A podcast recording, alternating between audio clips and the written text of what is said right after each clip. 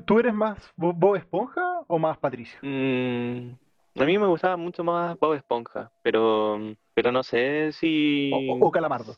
Quizás Calamardo. Eh, pero es que, es que tampoco soy tan amargado, pero, pero me gusta Calamardo tocando el clarinete y me siento como yo cuando, cuando practico algún instrumento así tocando horrible. sí, yo, yo me identifico más con Calamardo porque soy más amargado. Amargoso. Sí, Esponja es como muy optimista, ¿no? Sí, es muy, muy optimista. Muy alegre. yo, yo, tengo mis días. Eh, en fin, ya, ¿te parece si damos comienzo al capítulo de esta semana? Me parece muy bien. ¿Te parece acertado?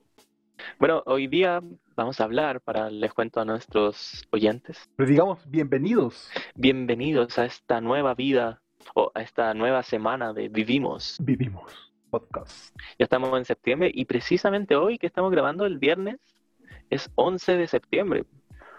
una fecha muy importante para nuestra nación, nuestra patria. Nuestra patria. Para algunos, el día de la salvación, para otros, el día de la destrucción. Y para, ¿Y para ti, o, prefieres no entrar en polémicas? No, para mí es el día en que perdimos dos torres gemelas. bien gringo. Bien patriota. bien patriota, claro. Pero qué, qué, rico que ya es septiembre y es como época de comer empanada y, y cosas así. a, mí no me gusta mucho el asado, de hecho no me gusta casi nada, pero, pero cosas como empanadas de pino, ay, qué, qué delicia. Yo no sé si esta oportunidad pueda comer, pero concuerdo contigo. O, por último ahí comprar en, alguna tienda. Bueno, hoy vamos a hablar sobre tecnología y política. Igual hay que considerar que la, que la tecnología sí es un concepto como medio ambiguo porque la rueda es tecnología, pero, no estamos refiriendo más a lo que es tecnología digital. Claro, ese es como la típica ejemplo, ¿no? Y me acuerdo en, en algún ramo del, justamente en el ramo de tecnología del colegio, es que decían, no, tecnología es como cualquier desarrollo o invención humana. Entonces incluso... a mí, me, cargaba tecnología en el colegio, lo, lo odié. ¿Por qué? Desde, el inicio hasta el fin. No me gustaba la profe, además yo era ñurdo, y, sentía que el curso se llamaba tecnología y no tenía mucho de tecnológico. Era como lo único que hacíamos, fabrique un objeto que tenga tres funciones y que esté hecho con materiales reciclados.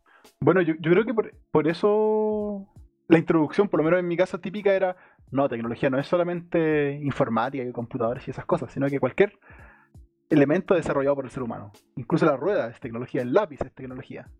Entonces, bajo esa premisa, los profesores de tecnología se relajan y ya, que toma un par de botellas y construye algo. No, terrible. Pero, pero bueno, hoy para vengarme de, las clases de tecnología, estamos hablando de tecnología precisamente en el sentido de informática y tecnología digital, celulares, todo lo que tiene que ver con el Internet. Y, bueno, puede resultar bien extraño considerar que, que es algo que puede dar para conversar sobre política, a propósito, quizás por cierto sesgo que iremos hablando más adelante. Pero también ah, eh, me parece que es bueno hablar de estos temas ahora porque recientemente han ocurrido hartas noticias que se relacionan con el tema de la tecnología y su impacto en la sociedad a niveles insospechados, quizás. al menos para, para, gente como yo, que, soy ignorante en, estos temas informáticos. Así es. ¿Algo que eh, agregar? sí, que por otro lado, eh, para aquellos que no sepan, mi área, comillas, de, comillas, muy comillas, expertise, es justamente el área de la tecnología, particularmente el área de la informática. De hecho, mi, mi título, mi diploma de ingeniero es diploma de tecnologías de la información. Así que es, mi área de estudio, de trabajo. O sea que, en, esta, en este episodio vas a ser nuestro gurú de la, del conocimiento. Eh, espero. No, no sé si gurú, pero creo poder manejar algunos temas, así como tú has podido desenvolverte en otros episodios con tus temas. Claro, aclarar algunas cosas. Bueno, especialmente yo tengo muchas dudas para que supongo que irán saliendo en el camino, porque sí, bueno, por favor no soy doctor en esas cosas. Pero empecemos entonces. ¿Qué... Tírale, tírale. ¿Qué? ¿Qué prefieres? Mira, te tengo dos opciones. Una, empezar a recorrer noticias inmediatamente o otra opción es hacer una, primero como una charla introductoria, introducir algunas cosas, quizás como de opiniones del día a día, pero no una noticia en concreto. Pero creo que sería interesante comenzar un tema que hablamos ayer, Y es por qué considero importante hablar de tecnología. Y, y principalmente creo que recae la importancia en el impacto que está teniendo hoy por hoy para la sociedad.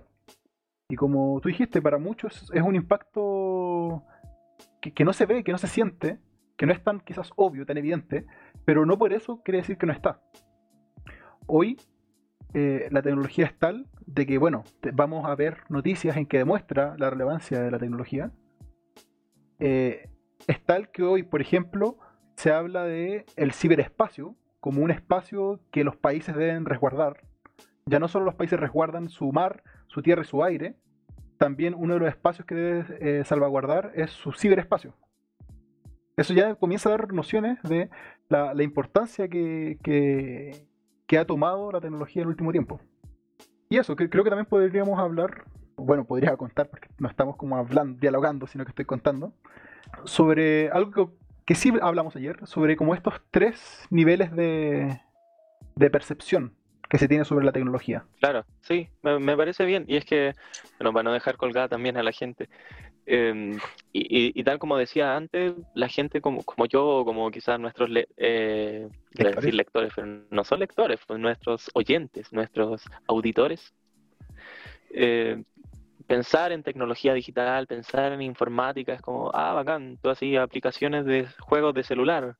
O, o tú, bueno, eh, entretención, sí, el LOL, y como es un deporte, ¿no? Así, interesante, pero, pero como hasta ahí nomás. Claro, sí, no, yo uso el celu, mando correo. Claro, y entonces está como ligada la, la tecnología un poco al ámbito de la entretención y que, y que, bueno, estar en el computador es sinónimo de estar jugando. o, y, claro, y en el celular. ese es como el, primer nivel que yo veo, que es como ver la tecnología como una herramienta de ocio. Claro. Y, y, está todo este, y sobre todo antes, ya no se da tanto quizás, o porque bueno, ya no estoy en ese contexto familiar. Pero antes, y tú me comentabas que te pasaba también, que mi papá o mi mamá me veían en el celular o en el computador y decían, ah, ya está jugando. Y, si iba a hacer algún trabajo, alguna tarea para el colegio, es como ya, pues salte del computador si tenéis que hacer tareas. Porque, como si fueran cosas distintas. claro, porque se tenía la percepción de que el computador era, equivalente a juego, a tiempo de ocio, de pasatiempo. Pero hoy parecería un poco loco que llegue una mamá a decir, oye, ya, pues salte del computador que tenéis que hacer tareas, o que tenéis que ir a clase. Porque claro, especialmente en cuarentena.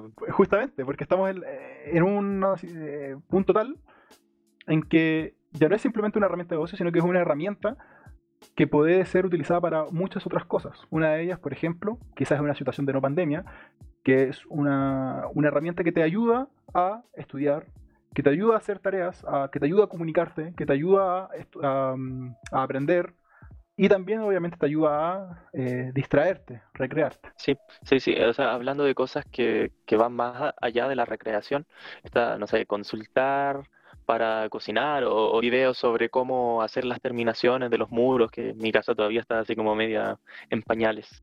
Claro, y, y sigue siendo como algo utilitario, pero desde el punto de vista muy práctico y también muy imprescindible.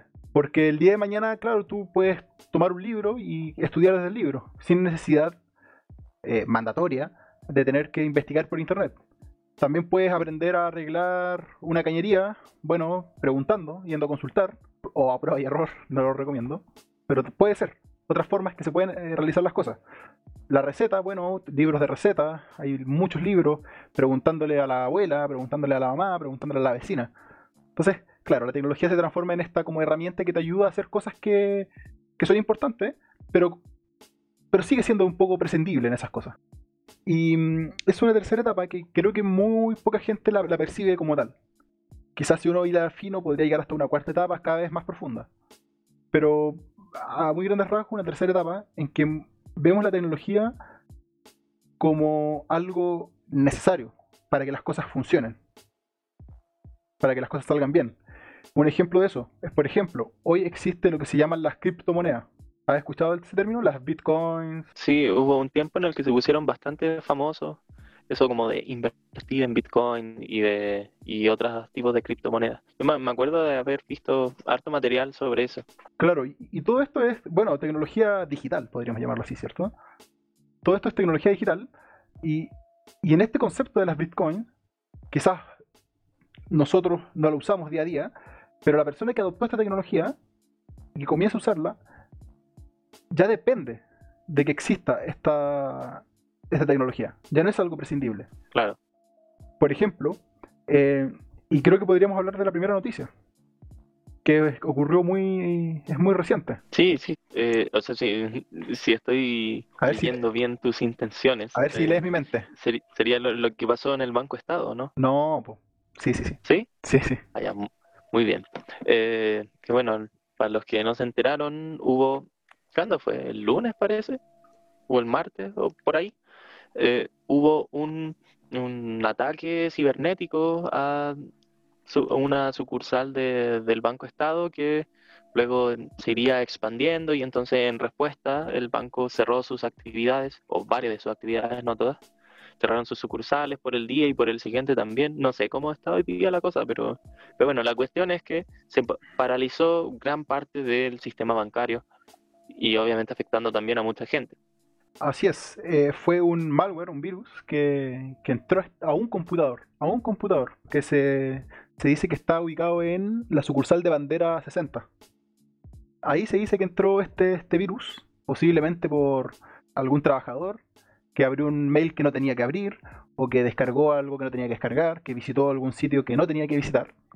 Y descargó este, este archivo, un archivo malo, malicioso, con malas intenciones, que al momento de descargarse y ser ejecutado, comenzó poco a poco a tomar control de su computador. Y con esta toma de control podría hacer varias cosas, como por ejemplo capturar información que tenía el computador. Pero también los virus se destacan, al igual que el coronavirus, por su capacidad de poder esparcirse dentro de una red.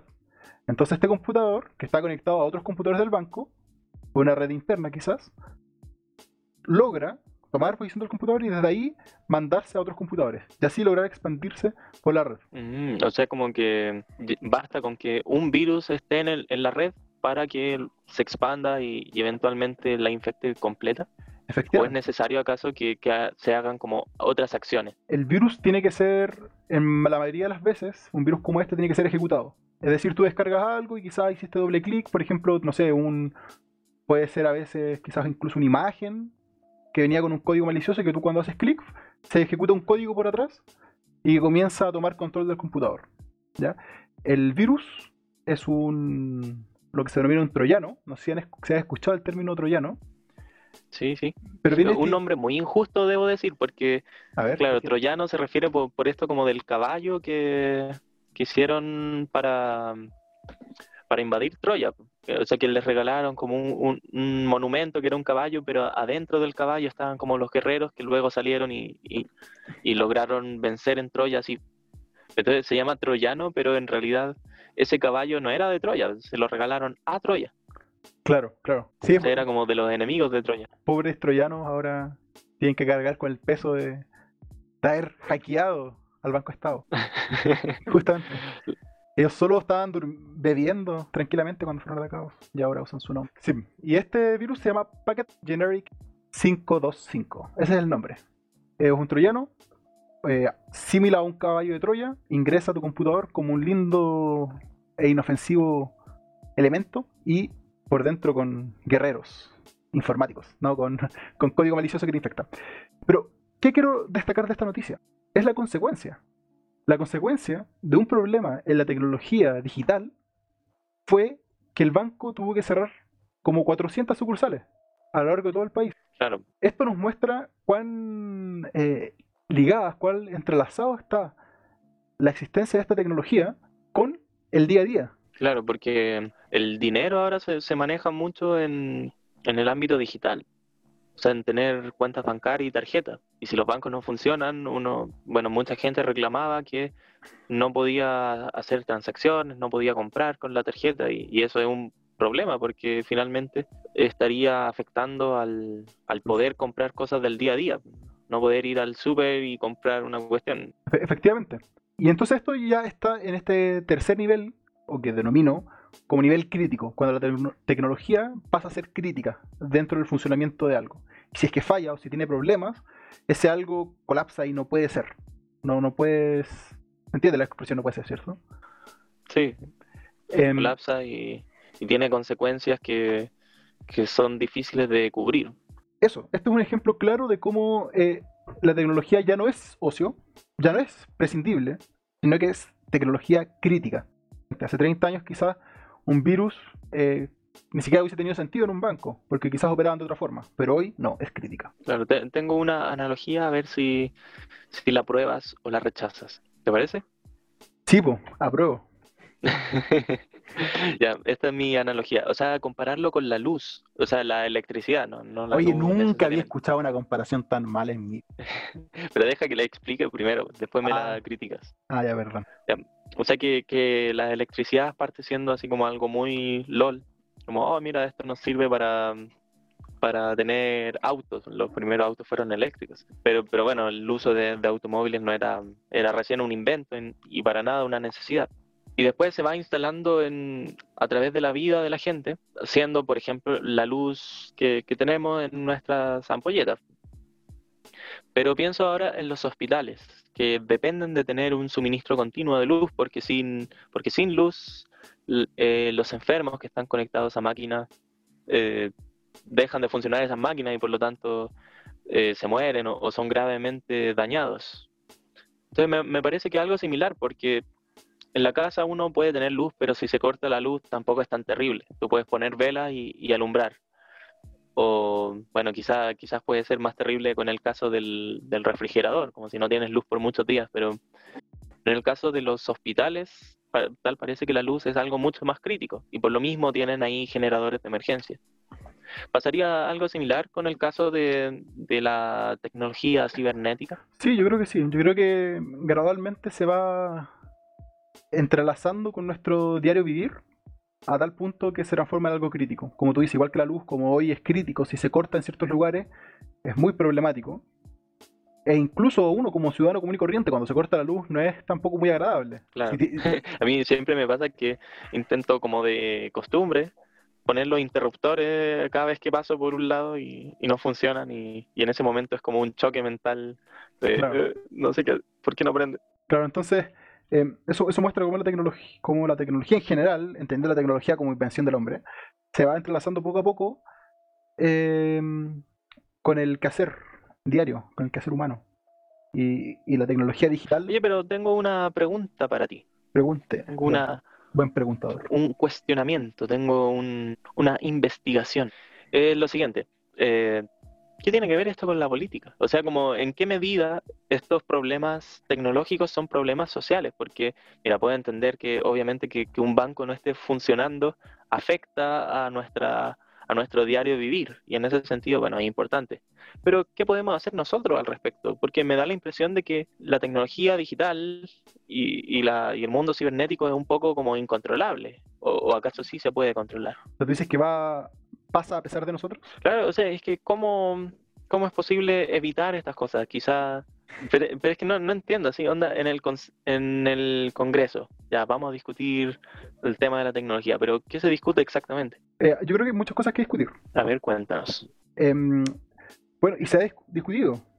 Por ejemplo, eh, hay crímenes que se pueden cometer o nuevos delitos que se pueden llevar a cabo gracias a las nuevas tecnologías. ¿Y como cuáles? Em, Simplemente para ilustrar más lo que estás diciendo. Por ejemplo, la pornografía infantil. Claro. Eh, la venta de drogas ilegales, la venta de armas. Todos, todos esos em, delitos o crímenes que se podían quizás antes realizar de manera más complicada, más intrincada, persona a persona o, con medios más complejos, hoy se ve facilitado, porque bueno, la comunicación en el aspecto más global se ha facilitado y por tanto también se ha facilitado y se han dado oportunidades para cometer delitos. Em, estafas, muchas estafas. Eh, robo de datos sensibles, lo que acaba de pasar con, con, el, con el Banco Estado. Ahí hay delitos de por medio.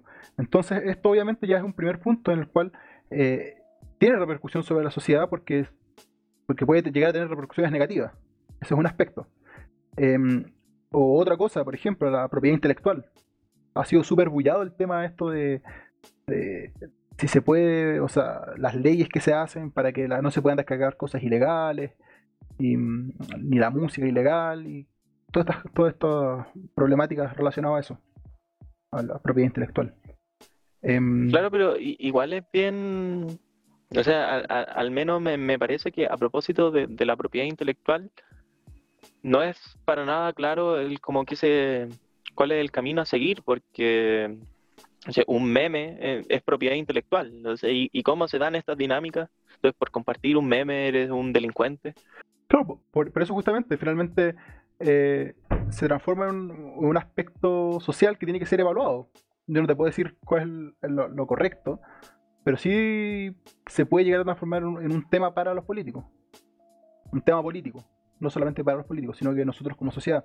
O el ciberbullying, por ejemplo, también tiene re- repercusiones.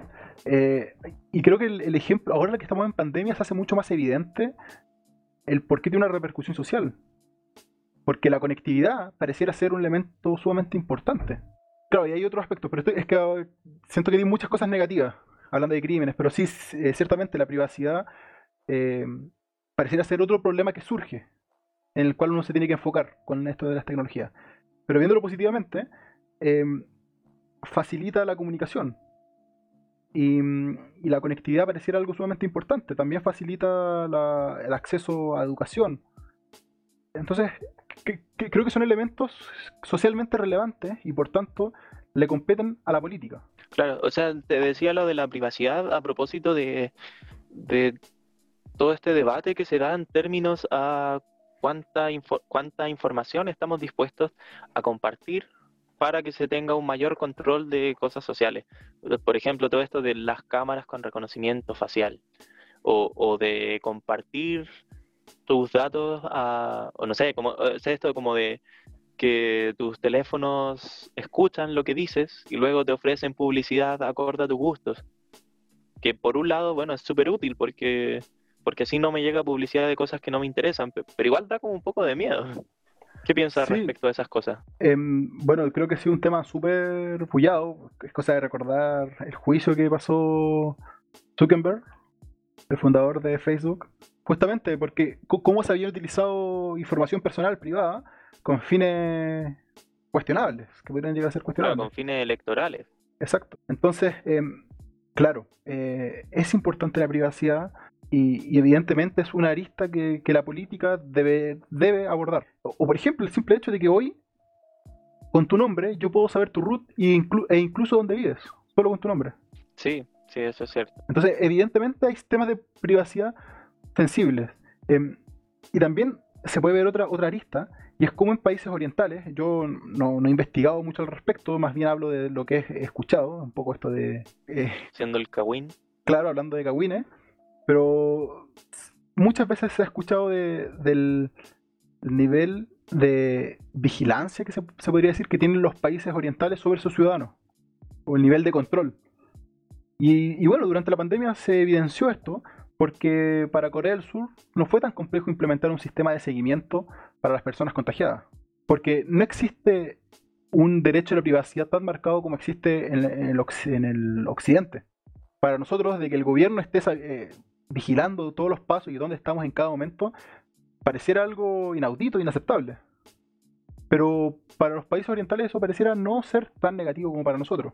Eh, Qué brígido. Sí, eso es súper curioso. Y creo que también está muy ligado a, a- Eso lleva y es indicador de cómo la política también debe abordar estos temas.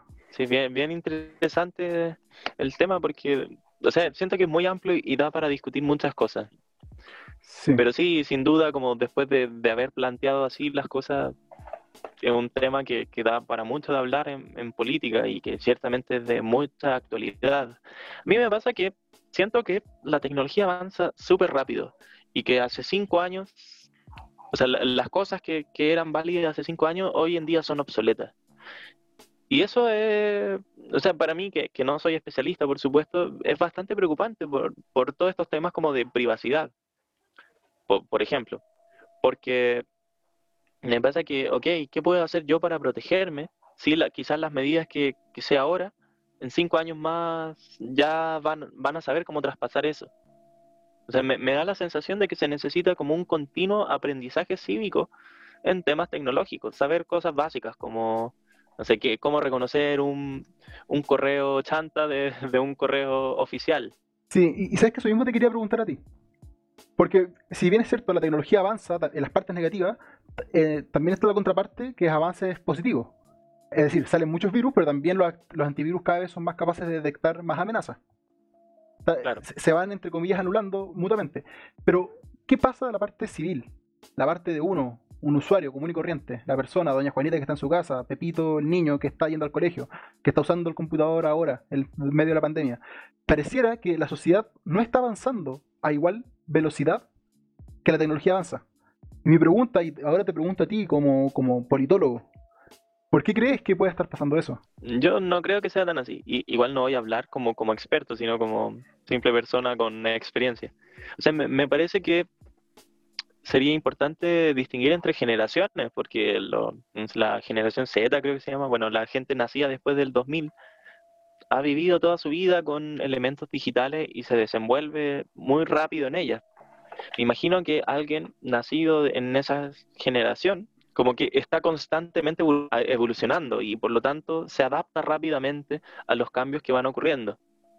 No así con la gente más vieja, que, que un poco como que le supera la tecnología. E, eso diría por un lado, pero por otro lado quizá a, mí me, me parece que que falta mucho como de cultura de usar Internet, que falta mucho de cultura de ciberseguridad y cosas así. No sé si actualmente en los colegios se enseña, pero, pero en mi caso, cuando, cuando yo hice el colegio, eh, era casi nada lo que no te enseñaban, por ejemplo, a investigar por internet, sino que estaba a consultar libros. Y a mí me da la sensación un poco que se deja a la suerte de las generaciones, como dices tú. No, estas generaciones nativas digitales, así solitos van a ir aprendiendo. Y, así ha sido. Solos han ido aprendiendo.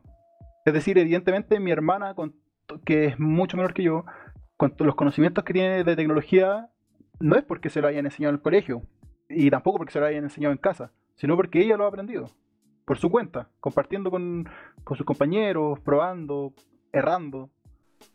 ¿Y tú crees que eso es peligroso? Sí, yo creo, que es súper peligroso, súper inadecuado.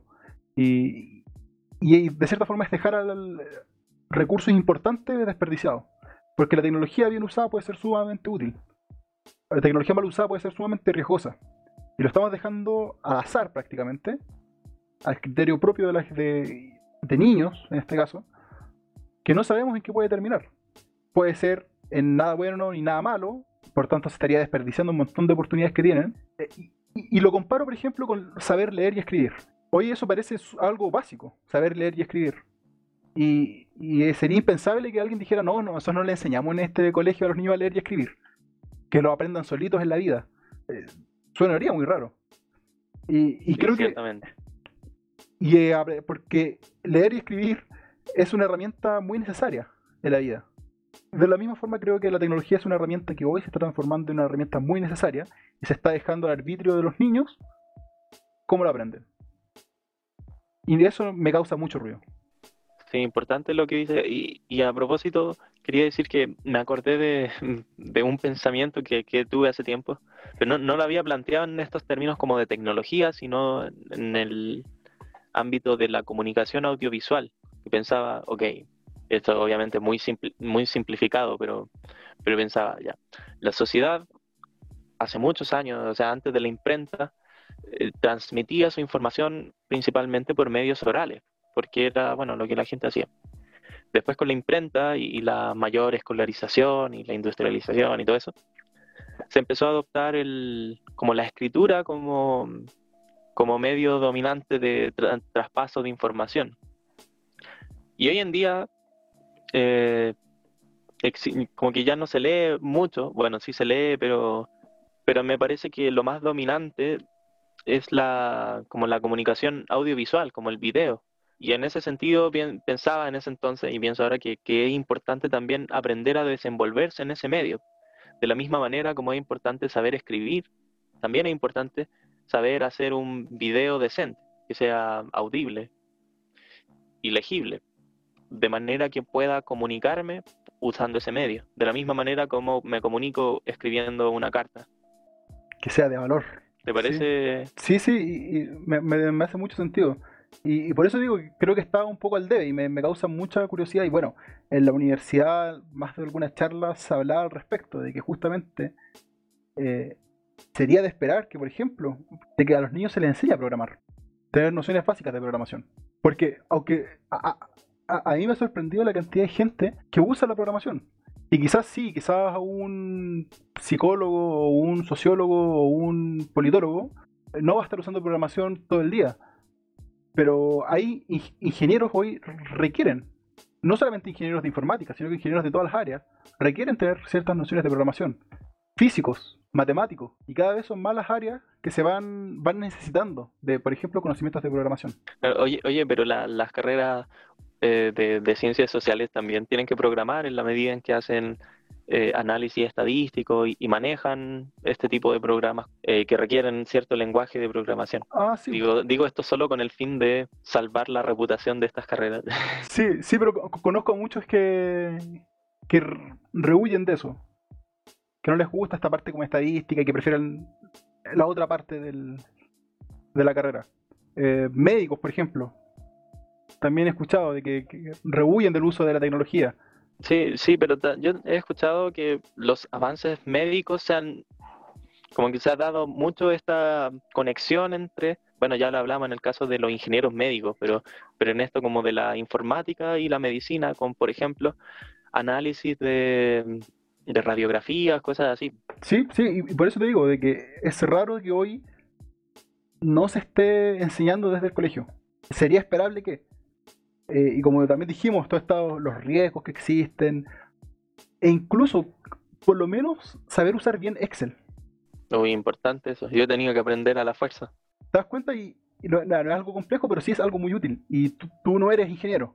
Entonces, no es, Excel no es una herramienta para solo ingenieros. Claro. De hecho, es muy curioso porque el otro día, buscando aprender a hacer algo, programar algo, me encontré con una página de recursos humanos que estaban enseñando a programar algo para eh, las hojas de cálculos de, Google. Y era una programación relativamente elaborada. Y bueno, muchas veces los encargados de reclutación de recursos humanos no son ingenieros comerciales o no, y pueden ser psicólogos, por ejemplo. Entonces, evidentemente, es, una herramienta eh, propia de la multidisciplina. Claro, muy interesante lo que dices. Bueno, eh, ¿qué cosa corresponde ahora? Yo creo que hablar como de noticias, varias, otras. Hemos hablado bastante em, del Banco Estado, también hablamos bastante de esta idea que pareciera que, no sé si decirlo así, pero no se ha tomado muy en serio lo que es la tecnología. Pero sí tenemos, tenemos más noticias sobre la tecnología en nuestra sociedad, tecnología digital. ¿Como cuáles? Em, por ejemplo, cuando hablamos de Big Data. Big Data. Big Data. ¿Y qué es eso del Big Data? ¿Qué se te viene a la mente cuando hablamos de Big Data? Yo me imagino un, data, pero muy grande. un proyector gigante. Claro, como, como el cine, pero, pero más grande el proyecto. Más grande. Sí, de hecho estás en lo correcto. Esa es la definición de Big Data. Aquí dice, Big Data, también llamado data gigante, es aquel proyector de grandes dimensiones. O sí, o sí. O sí. Eh, bueno, cuando hablamos de Big Data nos referimos a a, como dice la traducción literal, a muchos datos, a un volumen muy grande de datos em, que trae consigo ciertas complejidades, que trae consigo ciertas exigencias técnicas.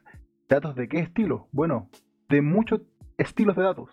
Por ejemplo, datos personales sobre gente que está usando una aplicación, o sobre ciudadanos dentro de un país, o clientes de un banco, o usuarios de una aplicación como Facebook, WhatsApp, Instagram. YouTube. La tecnología hoy por hoy permite, la tecnología digital permite guardar información, guardar datos. Y muchos datos, habría que decir.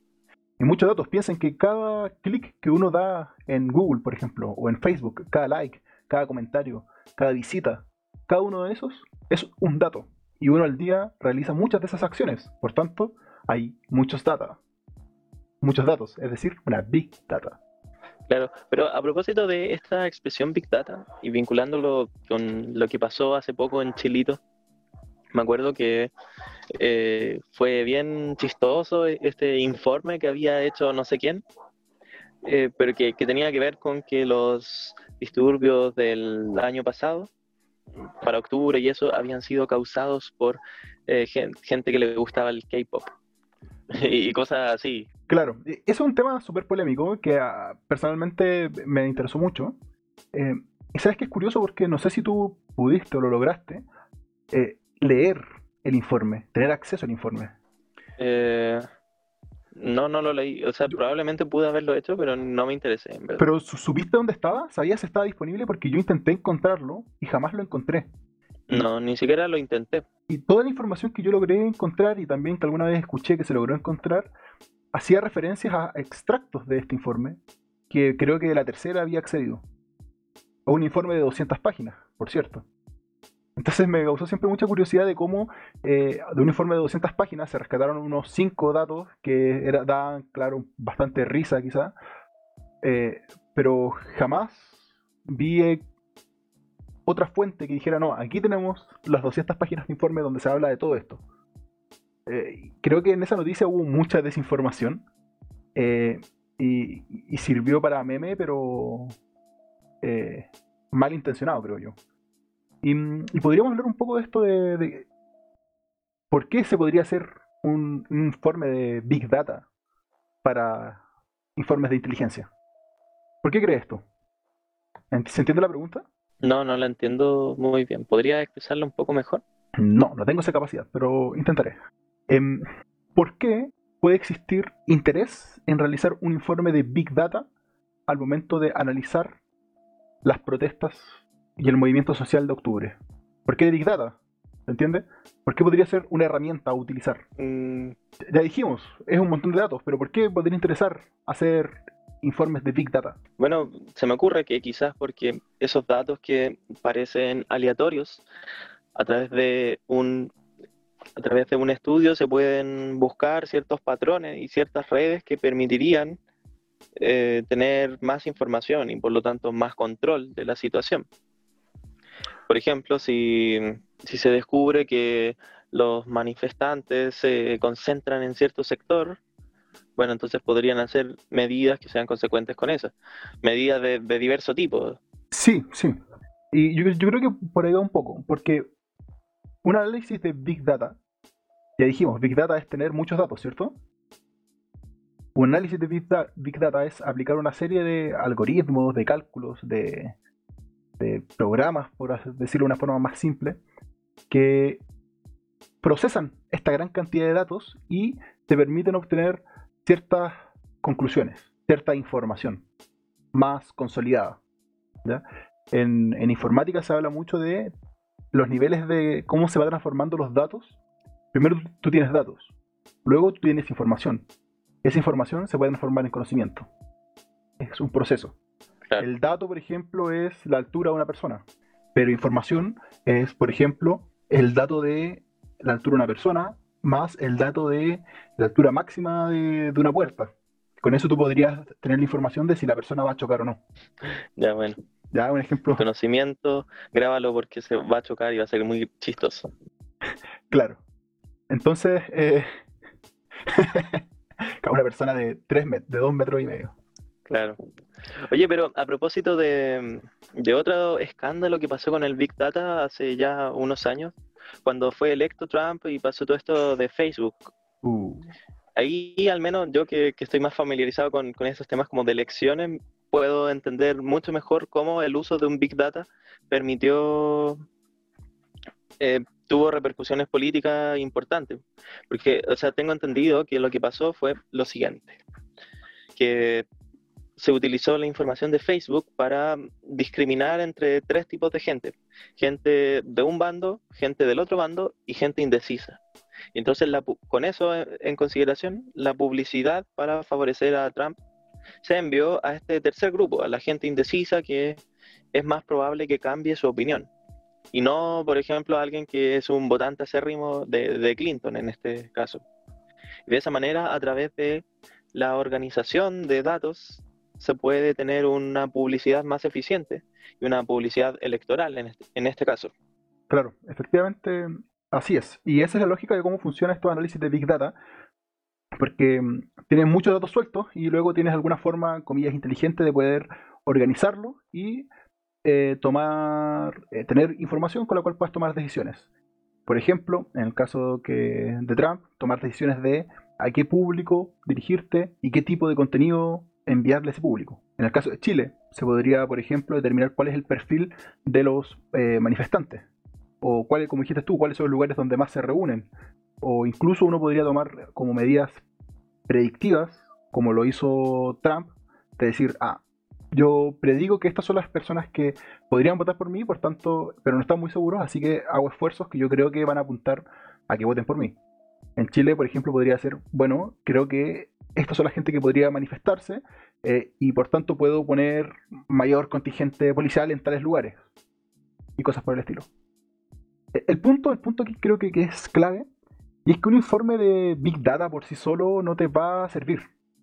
O sea, si tú sientas a una persona de tecnología a correr algoritmos por detrás con información de datos, él te puede mostrar cosas súper interesantes, como por ejemplo, mira, estos son distintos grupos, como pasó con Trump los decididos por Trump, los decididos por Clinton y los indecisos, ¿cierto? Sí. Eso lo puede hacer fácilmente un informático.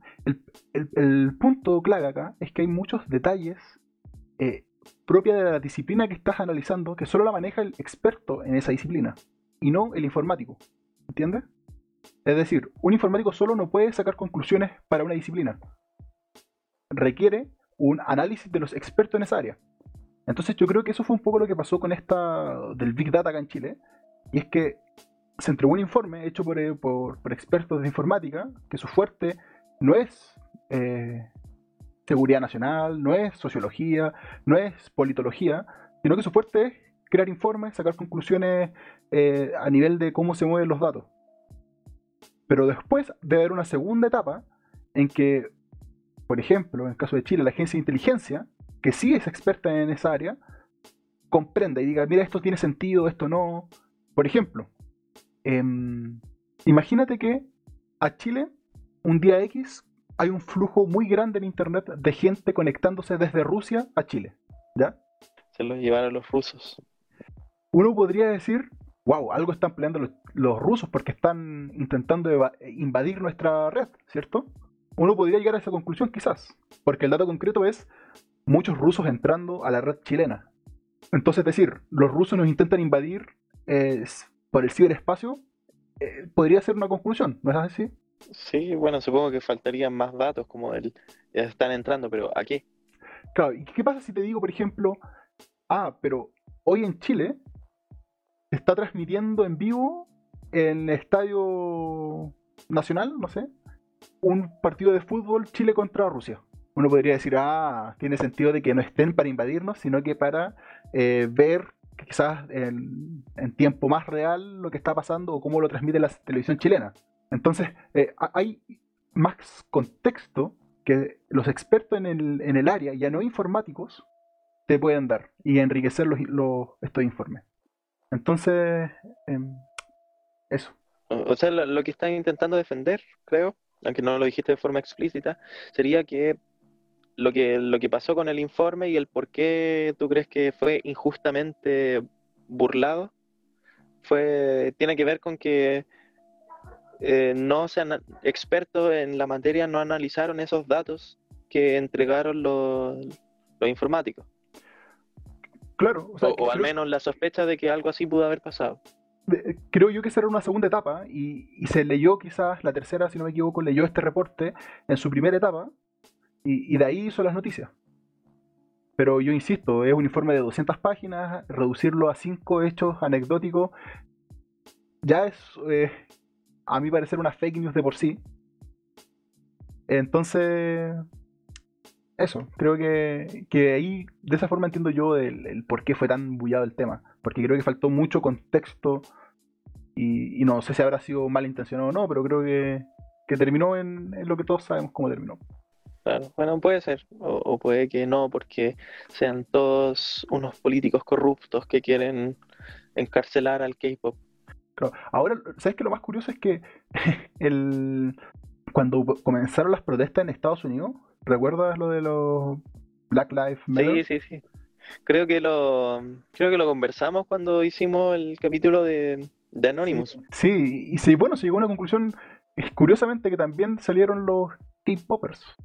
Pero, en fin, esa es una de las tantas noticias que, involucra a la sociedad y, todo lo que es la tecnología digital.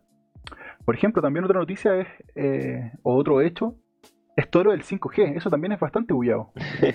pero, pero según yo, eso ha sido bullado, pero más como por memes y cosas así, como en el mundo del, Internet están los terraplanistas y están los conspirativos del 5G. Pero es que sabes que hay más que eso. Sí, hay más. ¿Qué, qué hay? Porque yo no, sé si sabes del conflicto que tiene Estados Unidos con China relativo, relativo al 5G. Relativo al 5G, no. Sé que tienen un conflicto de económico y militar, pero de forma indirecta, en el sentido de quién se yergue como el hegemón, o sea, como, como el Estado que más presencia militar tiene en el mundo. Bueno, algo muy similar ocurre con el 5G. Y es parte de esta guerra económica que están teniendo. Y es que el principal productor, si no me equivoco, mundial de instalaciones de 5G, ¿sabes quién es? ¿Será China quizás? Sí, pero ¿sabes qué empresa? No, no sé. Yo estoy seguro que conoces el nombre. ¿Huawei? Exacto, Huawei. La misma empresa que, vende los teléfonos también es la principal empresa encargada de, de instalación de infraestructura 5G a nivel mundial, que tienen la mayor potencia. Y Estados Unidos, eh, tiempo atrás, por lo menos cuando comenzó todo este conflicto con Huawei, no tenía la capacidad, tenía nula capacidad para instalar 5G. Ninguna de sus empresas americanas, estadounidenses, eh, se encargaba de esto. Y aquí había cierto conflicto, porque todos sabemos que, bueno, quizás no, y sería bueno explicarlo. ¿Qué es el 5G primero? ¿Tú sabes? Eh, he visto algunas cosas informativas al respecto, pero tampoco soy un experto.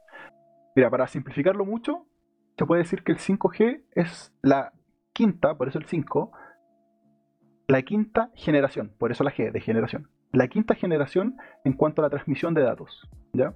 Quiere decir que hoy hay una cuarta generación. Por eso muchas veces en su celular, cuando se conecta a Internet, aparece un 4G.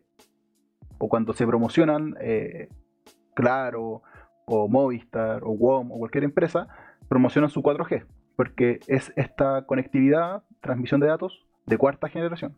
Está la G, luego está la E, que muchas veces quizás nos ha pasado que tenemos la E y el celular no ni siquiera manda un WhatsApp. Luego está la 3G, 4G y finalmente la LTE. Y, em, y bueno, 5G sería la, nueva tecnología que se está desarrollando para transmisión de datos, para que sea más rápido, con mayor capacidad. Y el punto es que son torres, son torres las que emiten las señales para conectarse al 4G, al 3G y al 5G. Y estas torres tienen que ser instaladas por alguien. Y los que tienen esa capacidad más potente a nivel mundial son los chinos, con Huawei. Y, al pasar por torres el envío de esta señal, quiere decir que el regreso de la señal con los datos que se están enviando también van a pasar por estas torres. Y eso implica de que hay mucha información que se está intercambiando por torres.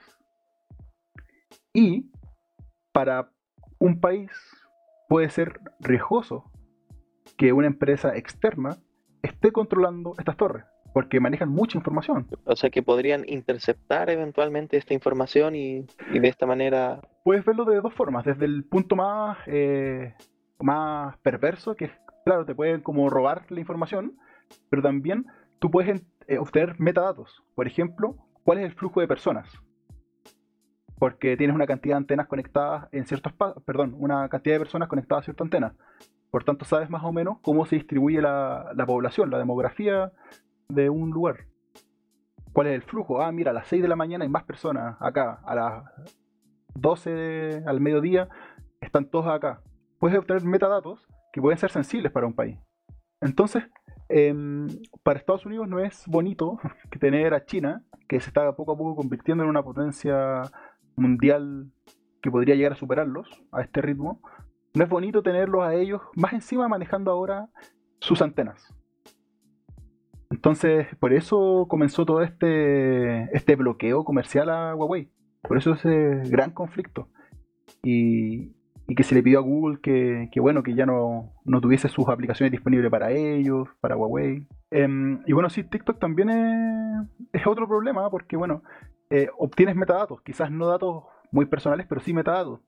Tendencias de las personas que lo están usando, eh, horarios y... Claro, pero, pero ¿sabéis que lo mismo podría decirse de Facebook y, otras empresas que sí son gringas? Por, supuesto, pero por eso a, a, Estados Unidos le complica tanto, porque ya no son ellos los que manejan esos datos, sino que son los chinos. Y a ellos no les importa la privacidad de la gente en estricto rigor. Lo que a ellos les importa es ellos tener el control y no los chinos. ¿Cachai? Claro. Entonces, eh, claro, no, es por decir que Estados Unidos quiere proteger al mundo de su privacidad y bla, bla, bla, sino que no quiere que los chinos tengan datos, que ellos sí quieren tener, que ellos sí manejan. Eh, interesante entonces cómo el uso de la tecnología también manifiesta eh, conflictos eh, bélicos entre países. Y no, no, como a nivel de una guerra, pero sí como a nivel de búsqueda de influencia y de información. por supuesto, y, y, todos aquellos que tengan TikTok en su celular están siendo parte de esta de este conflicto. Eh, los que tengan WhatsApp y, los que tengan Google. Los que estén escuchando Spotify, a nosotros ahora por YouTube. O, por YouTube. O sea, si están escuchando esto, ya perdieron. claro. Em, y, te das cuenta que uno no es muy consciente de esto como ciudadano. Ahora, ¿uno debería ser consciente? No sé, ahí uno podría discutir. Pero. Pero buen dato. Sí, eh, yo creo que es interesante. Y bueno, así uno puede ir encontrando más eh, noticias eh, en que se muestre el nivel de, de, entrelazamiento que hay en nuestro diario vivir y la tecnología digital. Y cómo cada vez es más, más crítica. Claro. Y me gustaría preguntarte a ti, eh, ¿qué crees tú desde tu experiencia? Eh, volver al tema que habíamos hablado. ¿Cuánta relevancia, desde el punto de vista social, se le debería dar? ¿Se le está dando la relevancia suficiente? ¿La visibilidad suficiente? Normalicemos la visibilización de la tecnología. Así es. Eh, no sé, es que como, como dijiste tú recién, es súper discutible el, tema, como, bueno, deberíamos alarmarnos porque igual me parece un poco como de exagerado, incluso conspirativo, eh, hablar como, no, que nos quieren controlar, por eso desinstalen todas sus aplicaciones y bla, bla, bla. Ah, sí, bueno, ahora, eh, perdón, pero no sé si has visto alguna vez alguna noticia, algún reportaje o algo así de cómo es en China el uso de las tecnologías es bastante restrictivo. Hay control de estos con cámaras de identificación de personas súper elaborado. Eh, el ejemplo de lo que pasó en Corea del Sur, que fácilmente se logró instalar este rastreo de personas para ver quiénes estaban contagiados. Una noticia que leí tiempo atrás de cómo Israel estaba utilizando su sistema de espionaje para espiar a la gente con coronavirus, para así poder tener un mejor seguimiento de la enfermedad. Es decir, eh, efectivamente, no sé qué tan conspiranoico es hablar de cómo nos, nos pueden perseguir, porque de que poder, pueden. Ahora, uno confía en este mundo occidental que no, que no es así. Claro, pero lo que quería decir es que lo que está mal es tenerle miedo a la tecnología. Sí, o sea... es algo que, pasa, pasa mucho porque, bueno, esto provoca como un poco de miedo, así como, hoy me están espiando por el celular no, hay que ser unos, unos ludistas, ¿no? Ludistas del siglo XIX. No sé qué es eso, pero, pero sí, apruebo. ¿No, ¿No sabes lo que es el, ludismo? No, ilumínanos, por favor. Mira, definición aquí de Wikipedia, el ludismo fue un movimiento encabezado por artesanos ingleses en el siglo XIX que protestaron entre 1811 y 1816 contra las nuevas máquinas que destruían el empleo. Y entonces ellos luchaban contra las máquinas. Y las iban, las destruían, las atacaban, ¿cachai? Porque eran enemigas. Entonces, claro, quizás ahora es lo mismo, como no seamos ludistas, pero de la tecnología digital, de rechazarlas, de verlas como enemigas. Claro, o sea, yo, yo apuesto más bien como por más o menos conocerla y, poder utilizarla de acuerdo con nuestros propios intereses. Claro, pero eso necesita formación. Y sabes que tengo un ejemplo súper bueno, creo. super autorreferente. Mi, ejemplo es excelente. Em, las finanzas, finanzas hogareñas, finanzas del día a día. Por ejemplo, cuando uno entra a trabajar y tiene que boletear, bueno, tiene que aprender a, emitir boletas, ¿cierto? Uno tiene que más o menos comprender lo que es el IVA, tiene que comenzar a comprender lo que son los impuestos, eh, tener cierta comprensión de lo que son los intereses para cuando uno quiere sacar un crédito, para comprarse, por ejemplo, un crédito hipotecario. Eh, cuáles son los diferentes créditos de consumo, crédito hipotecario. En fin, hay una serie de términos financieros que se usan en el día a día por, por personas comunes y corrientes que no se enseñan en ningún momento de nuestra formación. Y lo cual es súper malo, creo yo. Y, creo que, a pesar de que son temas que están hace muchos, muchos años, jamás nos hemos puesto al día. La, la educación, o la sociedad, o la política, jamás se ha puesto al día con eso y, se ha relegado al autoaprendizaje. Y pareciera, como hablamos al, como dije al principio, me pareciera que con la tecnología está pasando lo mismo. Estamos dejando al autoaprendizaje. Y yo esperaría de que en 20 años más no haga alguien un podcast diciendo, oye, nos dejaron con la tecnología, al autoaprendizaje de la tecnología. Sino que yo esperaría que dijeran, bueno, efectivamente se pusieron los pantalones ¿ah? y enseñaron a, comprender, a entender estos temas. o sea, estás diciendo que en 20 años no va a haber vivimos. O sea, si es que hay un vivimos, si es que hay un vivimos que no hablen de, de cómo no se les formó tecnológicamente hablando. De la misma forma como hoy podemos decir no se nos formó financieramente hablando, lo deseable sería que a futuro eh, no pase eso. O sea, que sí tenga formación tecnológica. Bueno, si es que sigue existiendo la humanidad para entonces. Ah. Sí. Bueno, ¿algo más que agregar, caballero? No, nada más. Que sí, sí, sí, una cosa. A ver. Recuerden seguirnos en vivimos.podcast. Sí, tenemos un Instagram. Iba a proponer hacer como un concurso, pero ¿pero qué? ¿De qué? De belleza. ya, hagamos un concurso de belleza entonces. Todos modelando al frente de la cámara para que así Tío Facebook tenga nuestros datos. Sí. Así que vivan los datos y nos estamos viendo en la próxima semana. Bueno, no viendo, pero siempre habla así, es que la costumbre. La costumbre, sí.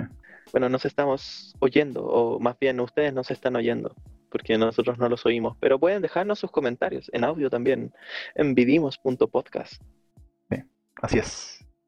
Bueno, adiós. Chao.